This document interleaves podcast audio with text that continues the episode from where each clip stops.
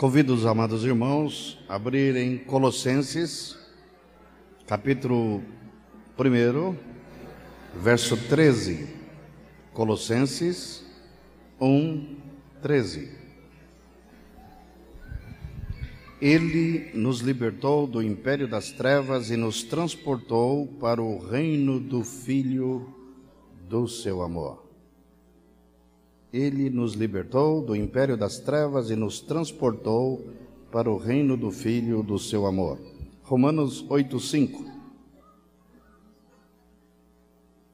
Mas Deus prova o seu próprio amor para conosco, pelo fato de ter Cristo morrido por nós, sendo nós ainda pecadores. Mas Deus prova o seu próprio amor para conosco, pelo fato de ter Cristo morrido por nós, sendo nós ainda pecadores. João 15, verso 13. Evangelho segundo São João, capítulo 15, verso 13. Ninguém tem maior amor do que este de dar alguém a própria vida em favor dos seus amigos.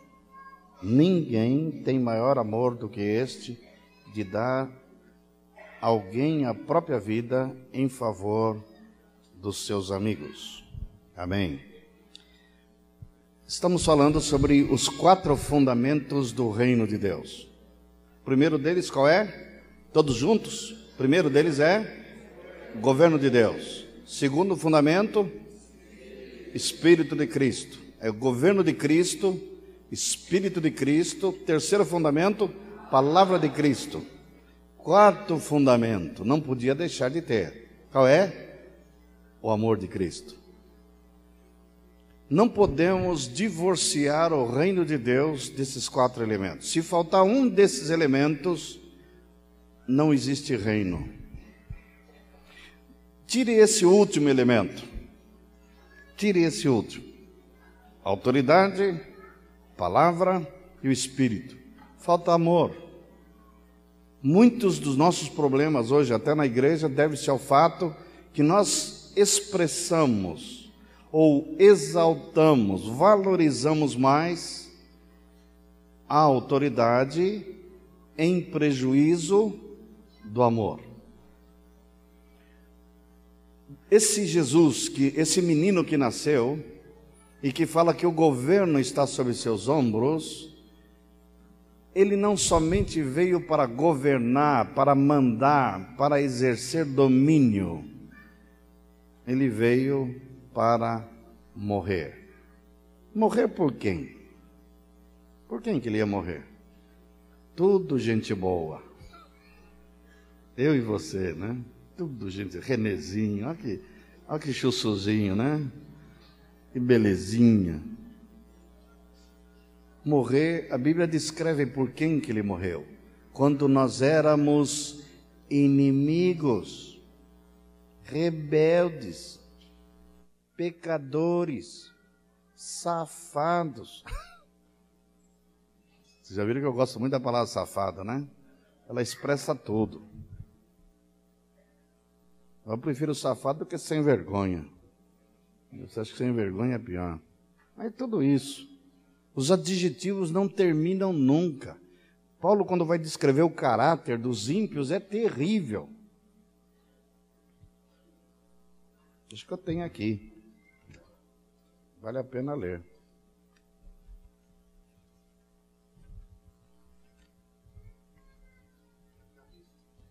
Vinte e oito itens. Olha por quem ele morreu. Não diga que você não está aqui, não. Você é um deles. Primeiro item: ninguém tem esse problema. Egoístas. Paulo descrevendo isso em 2 Timóteo 3, de 1 a 4 e 1 Timóteo 1, 9 a 10. Egoístas. Ninguém é egoísta. Todos nós somos egoístas. Quando você olha para os bifes e, e vale, vou pegar o maior? Será que vão deixar o maior para mim? As crianças nascem já são egoístas. Pega, quer brincar com o brinquedo dela, diz, é meu. Pronome mais usado é meu. Eu. Parece que nós crescemos e melhoramos um pouco. Aí falamos assim: meu carro, minha família, minha mulher. Chegamos ao cúmulo de dizer minha igreja. Que minha igreja? Meus discípulos. Que teus discípulos, coisa nenhuma. Discípulo é de Jesus. As ovelhas são de Jesus. A igreja é de Jesus. Sabe o que é de Jesus? Tudo, cara. Até o seu carro. Mas nós somos egoístas avarentos. Hum, eu não gosto dessa palavra. Eu sempre achei que eu era muito generoso. Sou nada.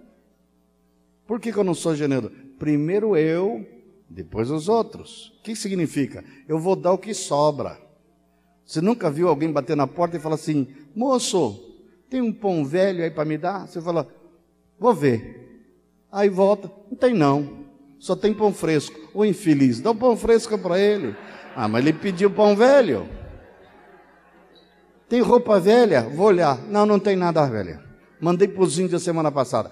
Dá tua camisa boa, dá essa que você usa, não é para dar velha que você olha assim e fala, tá demodê. Tá horrível, acho que eu vou dar ela. Não serve para você, não serve para os outros. Somos avarentos, temos que admitir isso, miseráveis, avarentos, jactanciosos, arrogantes blasfemadores, desobedientes aos pais, ingratos, irreverentes. Essa é a lista que Paulo deu, inspirada pelo Espírito Santo.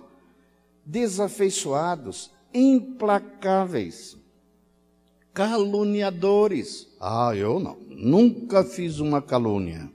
Nunca. Eu já fui vítima de tantas calúnias, depois descobri que eu mereço. Eu também sou caluniador. Todos nós, não tem um aqui que nunca falou mal de ninguém. Ele fala mal até da nossa mãe. Não popa nem a mãe, quanto mais os outros, né? Ninguém fala que a mãe, minha mãe é uma santinha. Não.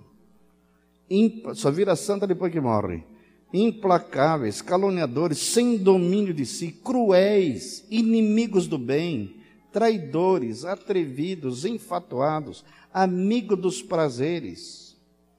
Ninguém aqui é amigo de prazer. Nós gostamos é do sofrimento mesmo. Não, nós queremos é prazer. Rebeldes, ah, então uma coisa que eu não sou. Nunca fui, nunca serei. Rebeldes, ímpios e profanos, parricidas. Sabe o que é parricida? Alguns talvez não saibam. Que mata o pai. Matricidas, que mata a mãe.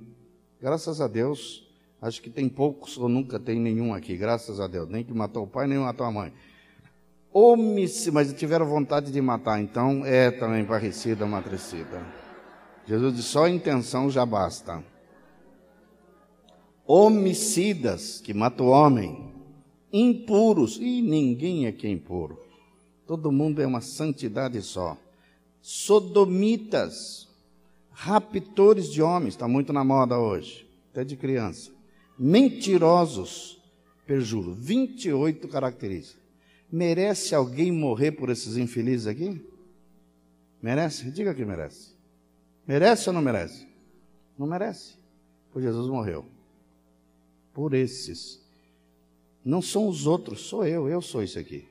Se não sou toda essa lista aqui, mas eu sou uma boa parte. E ele morreu, deu a vida dele. O que, que é isso? Até um nome para isso: amor. Ele me amou primeiro. Por que, que a Bíblia chama isso de graça? Graça significa favor imerecido. Deus me amou.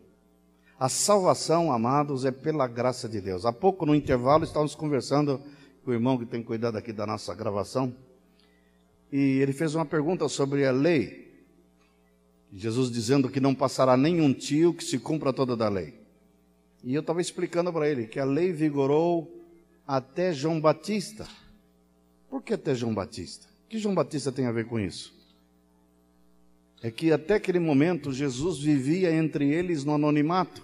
Quando é que o Cordeiro de Deus foi revelado ao mundo? No batismo de João. Ele diz: a lei de Moisés vigorou até João, mas a graça e a verdade vieram por meio de Jesus Cristo. Nós somos salvos não porque guardamos a lei. Sabe por que nós não jamais seríamos salvos como guardadores da lei? Porque nós não conseguimos. Ou você consegue, sendo isso aqui, guardar a lei? Quem consegue? Ninguém. Diz que se guardar toda a lei, disse Jesus, e falhar num dos pontos, ainda que dos menores, será culpado de tudo. Por que culpado? Porque a lei diz: se pecar, morrem. Tu é pecador? Não é justo nenhum sequer. Todos pecaram. Logo, todos têm que morrer. Essa é a lei de Deus. E a lei dizia: faz para seres aceito. Comporta-te para seres aceito. Então, se eu não me comportar, se eu não fizer, morre. A salvação é pela lei? Pela guarda da lei? Se você está tentando guardar a lei, seja do Velho ou do Novo Testamento, para ser salvo, te fritaste, Galileu. Porque você não vai conseguir. Mas nós somos salvos pela graça. Ou seja, alguém que conseguiu guardar a lei em toda a sua inteireza, o único ser que poderia fazer isso foi Jesus e ele guardou a lei, e ele era o único, então, portanto, que não podia ser condenado por ter quebrado a lei, ele ofereceu a si mesmo como sacrifício por esses que quebraram a lei. Grande amor. Ele, como justo, oferece a si mesmo para morrer em nosso lugar. Por isso que cantamos: Ele morreu a nossa morte para que vivamos a sua vida. Ele morreu a nossa morte para que vivamos a sua vida. Ele morreu por nós. E ao morrer por nós, a lei diz: comporta-te para seres aceito. A graça diz: olha o que a graça diz. És incondicionalmente aceito em Cristo Jesus. Agora, pois, comporta-te, safado.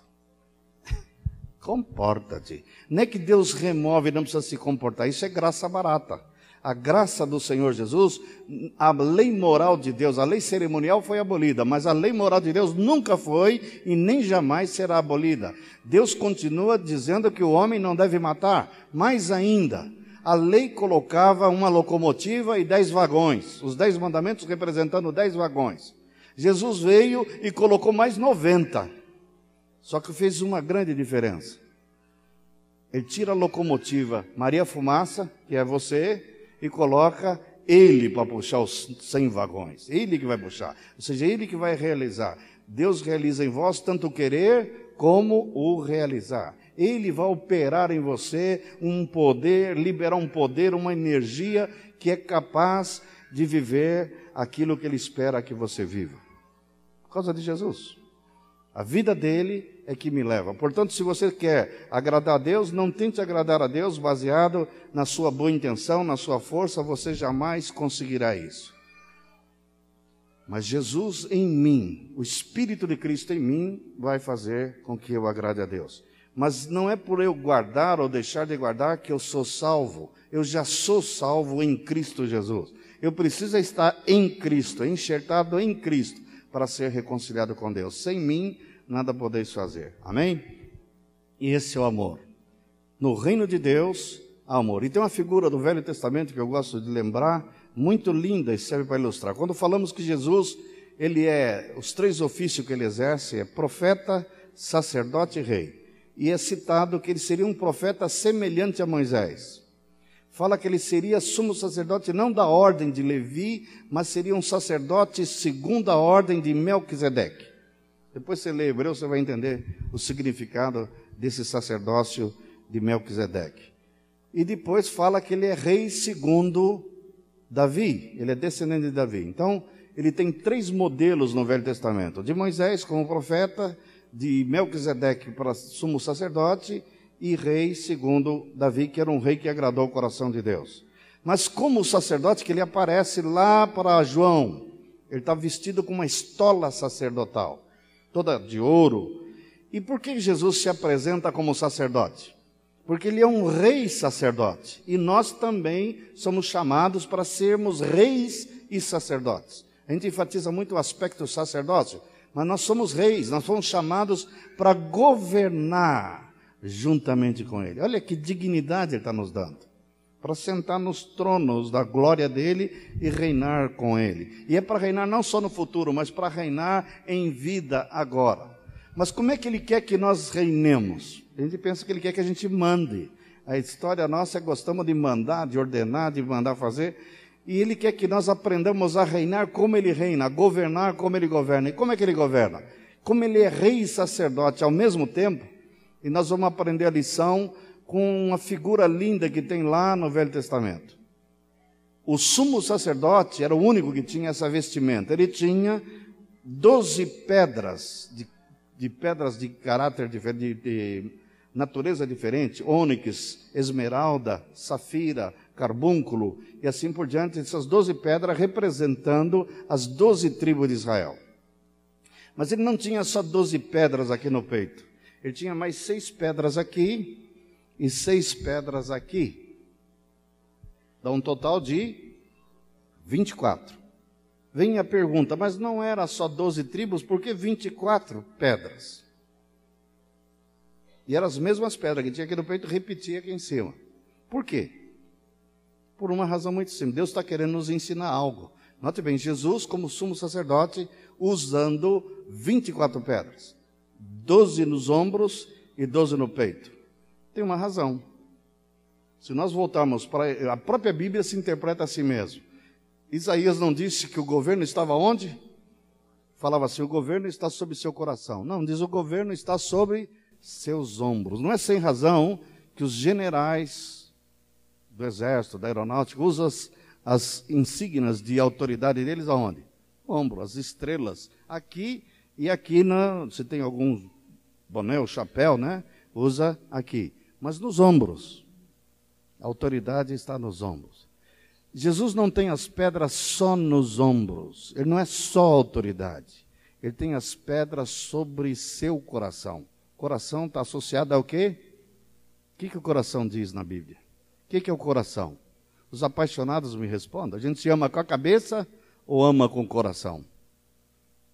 É com o coração. Quando falou de amor, está associado a coração. Quando a gente fala até de amar a Deus, fala, ah, aquele irmão hum, tem um coração duro. A gente não diz que ele é cabeça dura. Às vezes a gente usa essa expressão cabeça dura quando não está entendendo muito. A gente usa a cabeça. Mas quando fala de relacionamento de amor, fala-se de coração. E Deus não diz assim, filho meu, dá-me tua cabeça. Interessante. Ele diz, filho meu, dá-me o teu coração. Ele tendo o teu coração, ele tem tudo. Esse é o segredo.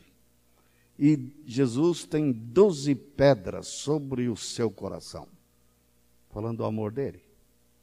Quando ele fala que quer fazer de você rei e sacerdote, ele quer botar seis pedras em cada ombro e doze pedras no seu peito. Sabe por que temos problemas na família hoje? Eu respondo: tem pedra no lugar errado. Ou não? Tem muito marido aí com pedra só no ombro. Eu conheço muitos. Tem alguns aqui. Eu tive uns discípulos que certa vez disse assim: eu peguei, estavam com sérias dificuldades de relacionamento, marido e mulher. Eu disse assim: olha, seu problema é que você não ama a sua esposa. E o mandamento do Senhor é que você deve amar sua mulher. Amém? Ele disse: Amém mas eu não vou amá-la enquanto ela não se submeter. Aí vou para ela, ela diz: Eu não vou me submeter enquanto ele não me amar. Tem jeito um casal desse? Não tem jeito. Os dois rebeldes não queriam fazer o que Deus tinha determinado para cada um fazer. Maridos, amai vossas esposas mandou usar as pedras do coração e não as pedras do ombro. Os maridos entendem a ordem de Jesus assim: Maridos, vós sois cabeça da sua mulher, não dá mole para ela, obedece, faz ela obedecer, quer ela queira, quer não, e os seus filhos também. E não tem nenhum pedregulho, nenhuma pedrinha aqui. E a coisa vai mal. E alguns pensam, não, eu sou firme, eu uso a vara nos meus filhos, e mesmo assim eles viraram uma peste. Eu não estou entendendo o que está acontecendo. Você não está entendendo, infeliz? Tão simples. Cadê as pedras do sacerdote que tinha que ter no teu peito? Não dizemos que o marido é sacerdote, profeta e rei na casa. Ele só quer ser rei. Cetro de ferro e dá bordoada, né? Bum! E todo mundo é vaso de barro. Calma, calma, não é assim não. Pedra no. Então, um fundamento do reino de Deus é amor. E Paulo vai mais longe, ele diz: e se não tiver amor, nada se aproveitará. Ainda que você ofereça seu corpo em sacrifício, dá os seus bens aos pobres, e seu corpo para ser queimado, ainda que você fale mistério, você fale em língua, tem dom de profetizar, conheça todos os mistérios, você é um sino que só faz barulho. Não adianta nada se não tiver amor. Sabe qual o grande problema nosso na igreja? Eu resumo tudo numa palavrinha. Amamos pouco, não amamos nada. Não amamos. Qual o problema que nós temos com Deus ou Deus tem conosco? Numa palavrinha de novo. Não amamos a Deus como deveríamos amar. Porque se amamos a Deus, Jesus disse que nós guardamos a palavra dele, por quê? Quando nós o amamos. Então eu já não guardo os mandamentos porque eu não amo a Deus. Se eu amar a Deus, eu guardarei os mandamentos. Então, toda a nossa dificuldade, tudo se resume, Jesus disse: se amarmos, cumprimos a lei e os profetas. Que significa isso? Quando fala lei, está falando dos cinco livros de Moisés: Gênesis, Números Levítico, Êxodo, Número Levítico e Deuteronômio. E quando fala dos profetas, está falando todos os profetas até Malaquias. Ou seja, era a Bíblia toda naqueles dias, não tinha Novo Testamento ainda. Se você amar, você cumpre a lei e os profetas. E se não amar, não cumpre. Então, uh, teve um pastor que chegou a ser chocante quando ele disse. Ele falou: se você amar como Deus quer que você ame, pode jogar a Bíblia fora. Ele tinha razão ou não? Tinha. Porque se eu amar como Deus quer que eu ame, eu não preciso mais de mandamento nenhum. Todos os mandamentos da Bíblia é para levar-nos a amar. Por exemplo, não matarás. Por que, que eu mato? Porque eu não amo. Eu tenho ódio. Não cobiçarás a mulher do teu próximo. Eu não vou cobiçar. Se eu amo aquele irmão, não vou tomar a mulher dele. Vou tentar, pelo menos, né? Se eu amo eu vou saber perdoar, eu vou saber fazer tudo. Todos os mandamentos não faço, não os faço, me nego a fazer, porque não amo. Se eu amar, acabou o problema. Por que não proclamamos o Evangelho? É que nós somos desobedientes. Não, é que nós não amamos os pecadores. Se nós amamos os pecadores, nós não conseguimos ficar quietos sem falar para ele que está correndo perigo se não mudar de vida. Se não reconhecer Jesus na vida dele. Correto ou não? Se amamos, nós temos que amar, nós não amamos pecadores. Está indo para o inferno e a gente não está nem aí. Nosso vizinho, nossos amigos, temos que falar do Senhor para eles, porque eles estão mal, precisam mudar de vida, precisam de Jesus, por amor. Então o amor é revolucionário. Precisamos rever esse fundamento do reino de Deus. Amar. Então, os quatro fundamentos é o governo de Cristo, Espírito de Cristo, Palavra de Cristo, amor de Cristo. Lembra que o texto-chave de nossa meditação aqui é o amor de Cristo nos constrange. Julgando-nos isto: um morreu por todos, logo todos morreram, para os que vivem, não vivam mais para si mesmos. Qual o grande embaraço, qual o grande empecilho para amarmos? De novo a palavra amor. Amamos mais a nós mesmos do que os outros. Deus não tem problema que você ame a si mesmo. Deus não quer que você tenha um ódio neurótico de si mesmo. Tem pessoas que têm a si em tão baixa estima que precisa de tratamento psiquiátrico. Não, Deus quer que você seja alguém de valor aos teus próprios olhos, que você se ame, não se despreze, não tenha ódio de si mesmo, mas não ame só você. Do jeito que você ama você, ama o, teu, o bem que queres que te façam, fazei vós a eles. Eu quero ser bem tratado, então trate bem os outros. Você quer ser, nunca ser rejeitado, então não rejeite os outros. Você não quer ser é, que faça uma acepção de pessoas, então não faça. Então, tudo que eu desejo para mim de bom, eu tenho que não desejar, eu tenho que fazer para os outros. Amém? Seu amor, simples. Temos que aprender a amar-nos. Ah, eu amo, mas eu amo aqueles que me amam. Aí entra Jesus na parada. Se você ama os que te amam, você não faz diferença nenhuma entre os pecadores desse mundo. Eles também amam os que amam a eles. Jesus se referiu aos publicanos, era tido como a pior espécie de pessoa, eram os cobradores de impostos como Zaqueu. Ele falou: se você cumprimentar os que te cumprimentam, você não está fazendo favor nenhum. Por que você não cumprimentou ele? Não me cumprimenta, ele vira a cara para mim, vou cumprimentar ele. Não, não. Falou assim: você, se você amar os que te amam, você não fez nada demais mas é para amar os que não são amáveis. Ah, esses aqui, que sou eu e você, não eram amáveis. Eram inimigos. Então Deus amou seus inimigos. Ele amou os que não adoravam a Ele, adorava demônios. E Ele amou. E segue amando. Por que, que Ele ama? Agora eu vou contar um segredo para vocês mesmo Deus querendo não amar mais, ele não consegue. Ele chega para Israel, que tinha aprontado tanto para ele, a nação de Israel, ele chega e diz no profeta Jeremias: Com amor eterno eu te amei. Por que amor eterno? Porque Deus é amor e Deus é eterno. Por isso ele me ama e vai seguir amando, amando, amando, mesmo eu sendo um bom filho ou um mau filho, ele me ama. Ele me ama. É assim que devemos amar. Não amar os bons, amar também os maus. É isso que me faz ser pastor. Porque se eu pudesse, eu despachava muitos. Que tem alguns, é aqueles que eu mencionei ontem, que eu não quero tirar férias com eles. Mas aí Jesus vem para mim e fala assim: leva esse contigo. Mas, senhora, ele vai me incomodar tanto. É uma sarna isso aí. Ele falou assim: você quer amar só os que te amam, você quer amar os que não te dão trabalho. O maior trabalho nosso como pastor são os débeis, são os fracos. Você põe de pé, o infeliz cai de novo, e põe de pé. Aí a pergunta: até quando?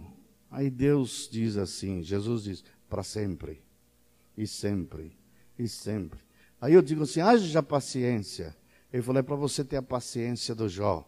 Eu disse: a do Jacó não basta, tem que ser do Jó. Paciência, tende em vós a paciência de Jó.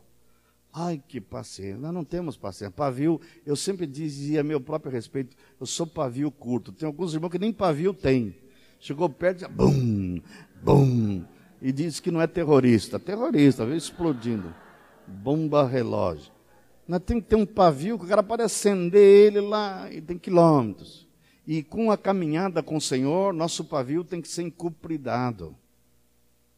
Nunca, pense nisso, nunca Jesus explodiu. Até quando ele expulsou os cambistas do templo, ele estava completamente calmo. Como é que eu sei disso? Sabe o que ele fez? Ele olhou os cambistas, viu aquela bagunça lá, diz que ele calmamente pegou umas cordas e trançou o azorrague. Ele fez, encostou lá num canto e começou a tecer, trançou, fez uma trança, ele estava irritado, perturbado, não. A impressão que eu tenho é que ele já chegou lá chutando cadeira, mesa, não, ele não fez isso não.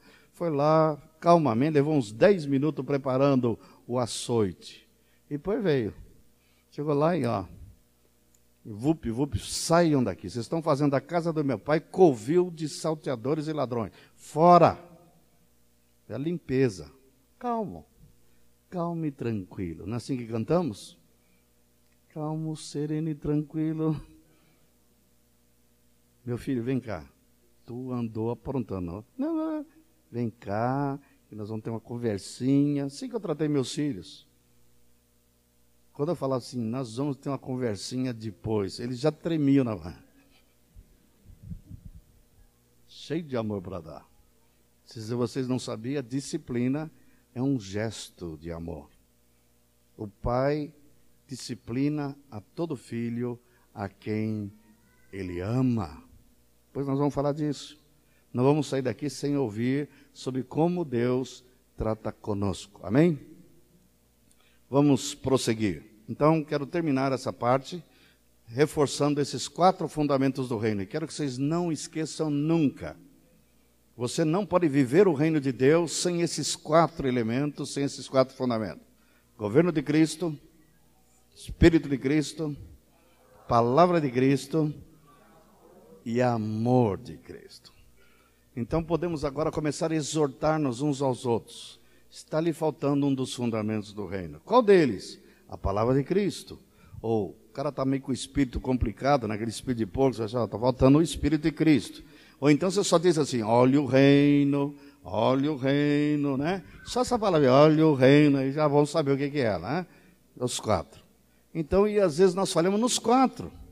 Então, precisamos crescer. Amém? O governo é para ser obedecido, a palavra é para ser guardada, o espírito é para ser seguido, está cheio dele, e o amor tem que estar transbordando em nosso coração. Uma igreja assim já pode ser arrebatada. Amém? Pode levar que já está pronta, né? Graças a Deus, nós vamos chegar lá. Em nome de Jesus.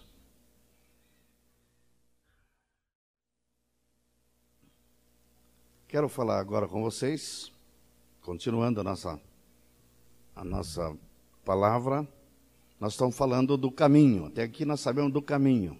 Acho que o caminho está bastante claro agora, né? Mas e nós vamos ou não vamos andar no caminho? Essa é a grande pergunta. Vamos ou não vamos? Intenção só não basta. Deus quer que você faça.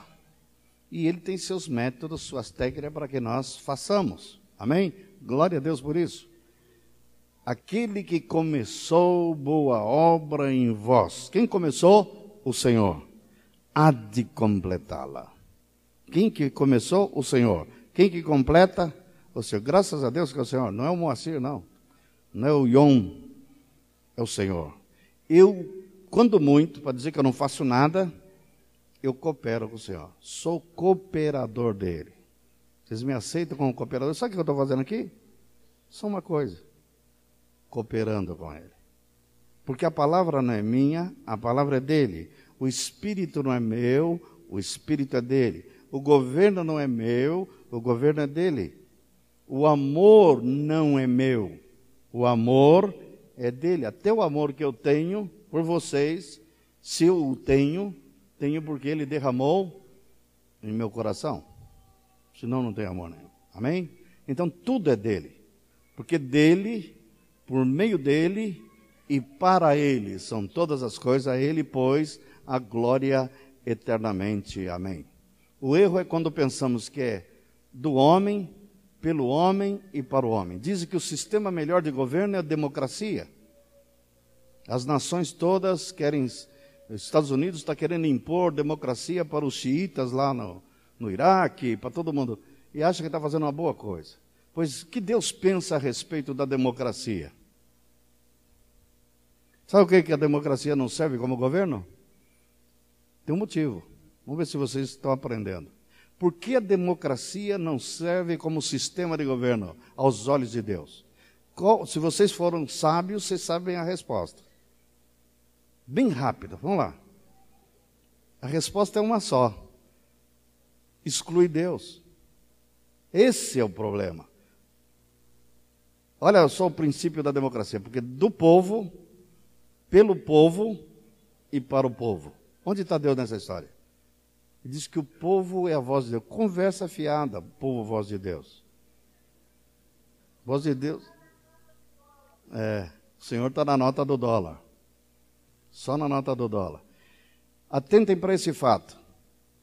O governo de Deus é teocracia, porque dele, vem lá de cima, por meio dele, sustentada por ele, e volta para ele. Onde entra o homem? Lugar nenhum. Para não dizer que não entra em lugar nenhum, ele, o homem só cabe dizer sim, senhor. Obedecer. Isso é. Na igreja tem que ter democracia? A resposta é não. Mas eu não vou ser consultado? Não. Não. Vai ser consultado é o Senhor. E o que o Senhor falou, Todas, todos têm que dizer o quê? Amém. Sim, Senhor. Agora, é claro, temos que consultar o Senhor. Não é para fazer a vontade de um homem. Aí vira tirania. Tem que consultar. Por isso que os que estão liderando a igreja têm que ser homens de Deus, homens que aprenderam a ouvir Deus e fazer o que Deus quer e não o que a maioria quer. Não existe democracia entre nós, mas também não existe tirania entre nós. Não existe domínio de homens. O domínio é de Cristo. É o domínio do Senhor. Ele reina sobre nós e ponto final. Amém? Dá-nos tranquilidade e segurança? Claro. Eu não quero outro reinando sobre mim a não ser Jesus. Ele se mostrou tremendamente merecedor. Agora, isso implica que nós temos que aprender a andar debaixo desse governo, andar debaixo dessa palavra, andar debaixo desse caminho, mas aí que está o problema, nós não conseguimos, porque tem muitas tortuosidades na nossa vida, no nosso caráter, na nossa conduta, e Deus é obrigado, então, a tratar conosco. Dentro do texto, dentro da ideia de que Deus tem que conduzir-nos por esse caminho, vamos falar sobre como Deus trata conosco. Ele usa alguns métodos para tratar conosco. Ao todo, são sete coisas que ele usa para tratar conosco. Queria saber, Ismael, até que hora podemos ir? São meio-dia e meio até uma hora, né? Até uma? Então tá bom. Temos meia hora. Eu quero citar, antes de entrar propriamente no tema, dizer que Deus quer trazer-nos a, a, uma situação de, de conhecimento da pessoa dele, da vontade dele, do propósito dele. Vamos ver alguns textos. Primeiro, ele quer que tenhamos um pleno conhecimento dele. É, texto de Efésios 1, 17. Efésios, capítulo 1, verso 17.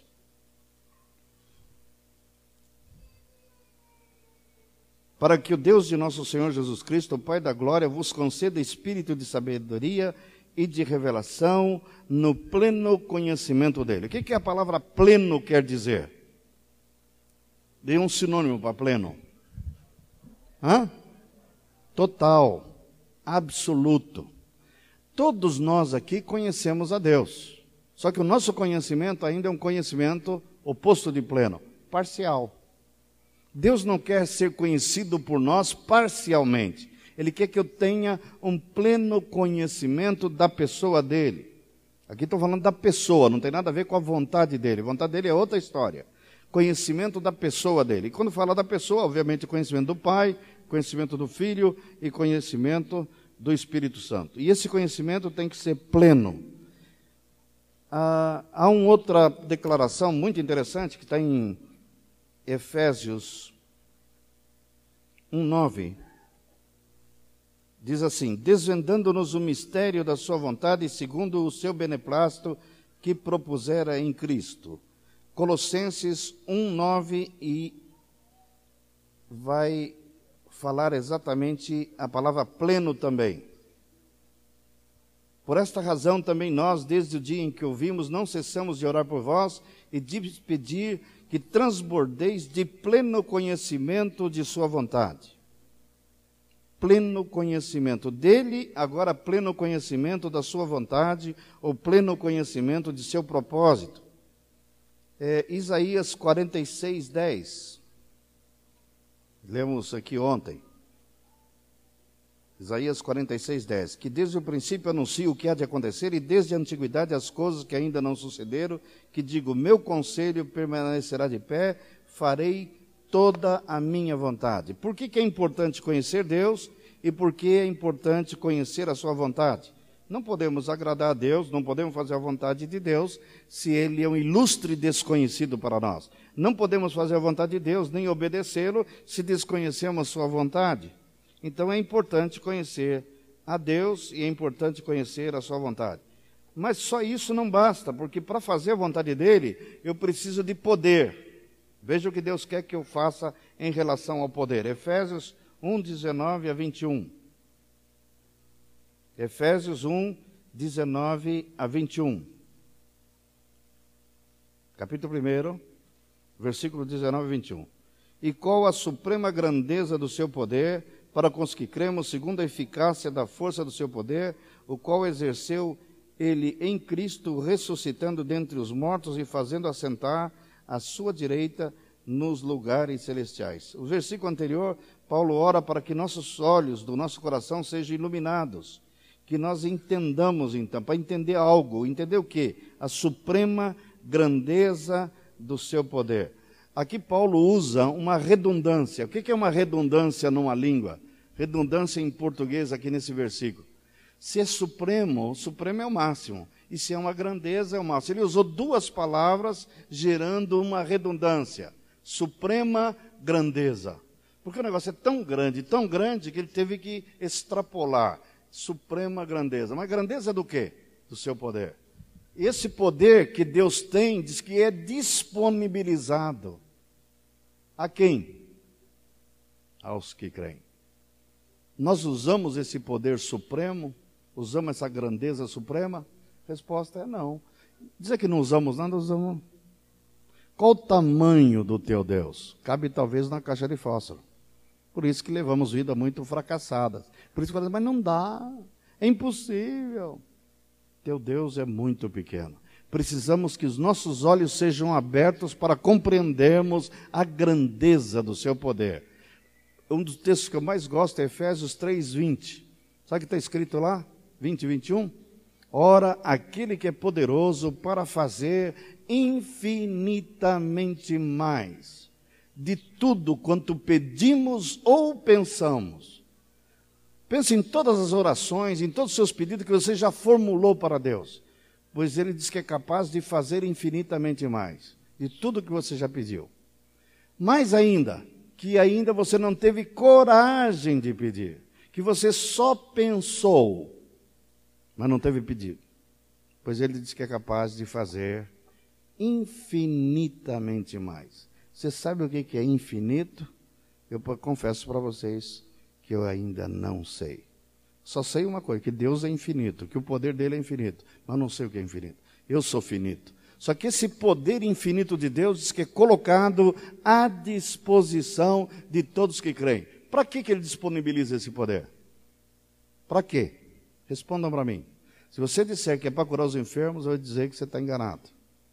Se você dizer que é para expulsar demônios, eu vou dizer que você está enganado. Por que, que ele disponibiliza esse poder? Ele disponibiliza o poder para tornar filho de Deus. Ele disponibiliza esse poder para você fazer tudo. Qualquer coisa, desde que seja a vontade dele. Amém? É isso. O poder dele é liberado a todos os homens que querem fazer a vontade de Deus. Basta você crer nisso. Diz que é liberado para os que creem que significa isso? É para expulsar demônio? Claro, também. E quando, por que, que nós não conseguimos expulsar demônio? Disse os discípulos de Jesus.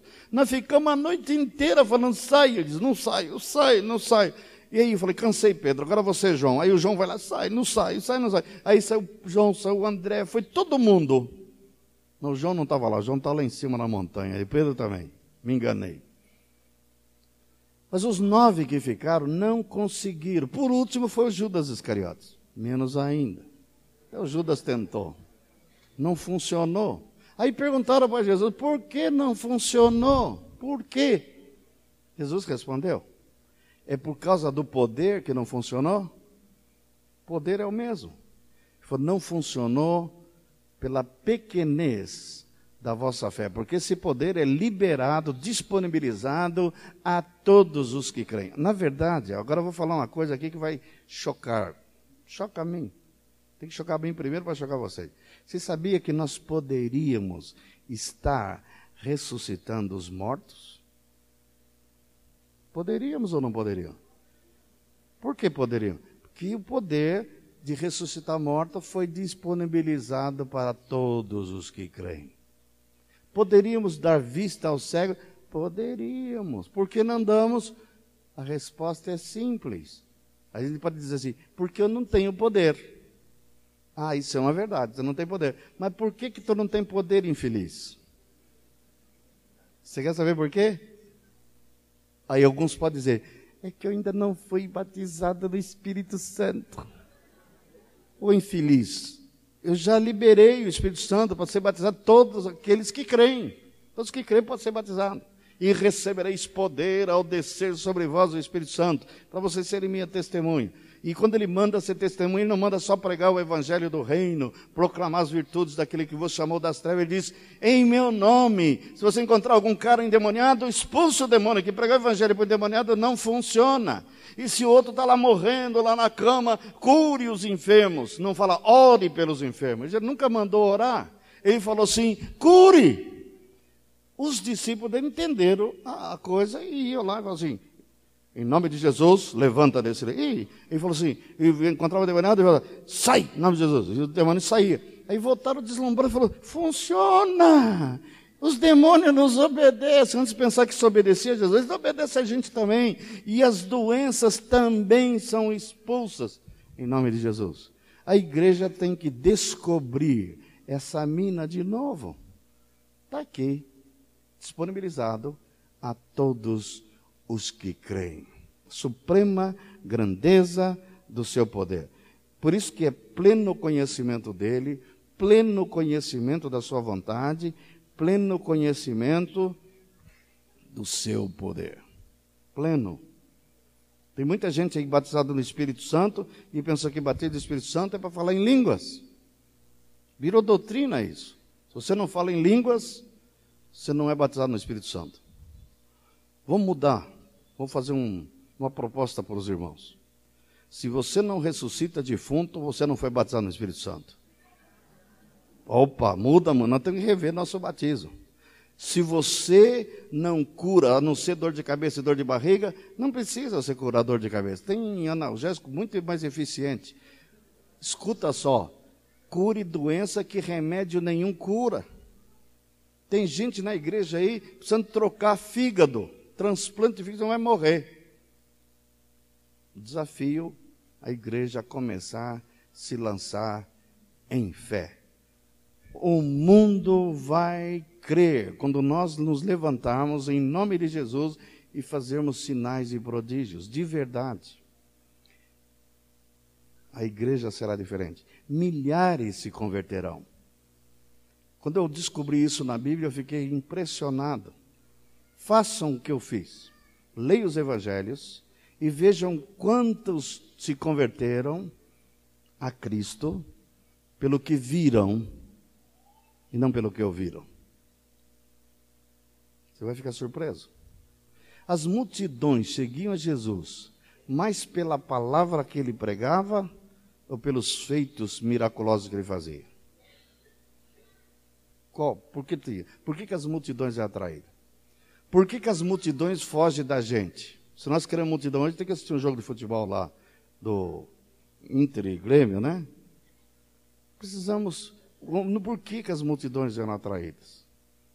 Porque Jesus fazia sinais de prodígio.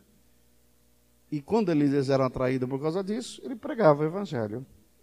E muitos tinham a oportunidade de ouvir o Evangelho, mas não vinham por causa do Evangelho ressuscita um único defunto aqui em Porto Alegre. Um único. Vocês vão ver quantos defuntos vão trazer no dia seguinte para ser ressuscitado. Cura um ceguinho só, só um. Um só. Vai aparecer muito cego para ser curado. Dar vista aos cegos. Amém? Ah, Jesus fazia isso, que glória, né? Nós queremos ser igreja primitiva, mas nós não vamos ser igreja primitiva enquanto nós não formos homens do Novo Testamento. Amém? Temos que ser homens do Novo Testamento. Me incluo nisso. Estou vivendo muito aquém da expectativa de Deus. Muito aquém. Nós precisamos nos levantar nessa geração como uma igreja que dá um testemunho como eles davam. Amém? E isso só vai acontecer quando nós começarmos a conhecer o poder de Deus que é disponibilizado a todos os que creem. Precisamos do pleno conhecimento do corpo de Cristo, a igreja. Efésios 1, 22, 23. Não vou ler para ganharmos tempo, tá? Mas a igreja aí é um texto que vocês conhecem, e a igreja é apresentada em Efésios como uma família, a igreja é apresentada como um corpo, e a igreja é apresentada como um edifício. E é para termos um pleno conhecimento dessa revelação. Não temos. A igreja está toda fragmentada, toda dividida. O mundo não crê que Jesus é Jesus por causa da divisão que há entre nós. Falamos que servimos ao mesmo Deus, cremos na mesma Bíblia e a igreja está dividida. Isso é uma vergonha. Uma vergonha. A resposta mais difícil que eu, que eu tenho que dar quando me perguntam é: qual a igreja do irmão? Não é difícil para vocês? Qual a igreja do irmão? Eu aprendi a responder de um modo, não é maldoso não, mas de um modo que põe a pessoa em xeque. Eu digo, a mesma do irmão. Ah, então tu és presbiteriano? Eu falei, não. Não preciso dizer qual a resposta dele. Então você não é da mesma da minha. Aí o que, que eu falo em seguida? Falei, bom irmão, eu sou daquela que Jesus vem buscar como sua noiva. E até onde eu saio, ele não tem um harém, ele tem uma noiva só. Buscar noiva. Eu sou dessa. Eu sou dessa. Agora você é de uma outra, então, que eu não conheço. Aí eu falei, não, não, eu sou dessa também. Eu sou de... Ah, de pressim ele é dessa também. Tá bom, então somos irmãos, né? Ah, agora virou irmão, tá vendo? Você não era primo só. Eu sou dessa. Aí eu pergunto, eu vou mais longe. Eu digo, dá o nome dessa. Ele não sabe. Qual o nome dessa? Me dá o nome. Ah, essa não tem nome. Não, tem sim. Ela chama noiva, chama chama de corpo de Cristo, chama, tem vários nomes, lavoura de Deus e por aí afora. Tem nome sim, mas é essa que eu pertenço. Ela não tem nome dada pelos homens, ela tem nome dada pelo Senhor, é diferente. Amém? Agora, o que você chama, a sua pergunta, irmão, aí eu dou a doutrina. O que você perguntou, a sua pergunta está mal formulada. Você perguntasse qual é a denominação do irmão? Eu diria, eu não tenho denominação. É mais fácil, né? Qual a igreja do irmão? Aí, aí é a mesma. Que eu saiba, até onde eu sei, só tem uma. Jesus só tem uma. Se tem duas, não me contaram ainda. Eu não sabia. Então nós confundimos denominação com igreja, confundimos o templo, o prédio. Eu vou encontrar com você lá na frente da igreja. Se você vai à igreja, então você não é igreja. Se você é igreja, você não pode ir à igreja. A igreja pode se reunir num local mas a igreja não é aquele local. Nós estamos reunidos aqui no IPA, aqui está a igreja. Quando nós somos embora, a igreja tem perna, a igreja toma banho, a igreja se pinta, pinta os lábios, bota um brinquinho, usa roupa. Essa é igreja. A igreja caminha, a igreja senta, a igreja come, a igreja dorme. Essa é igreja. E tem igreja mais ou menos, tem igreja boa, né?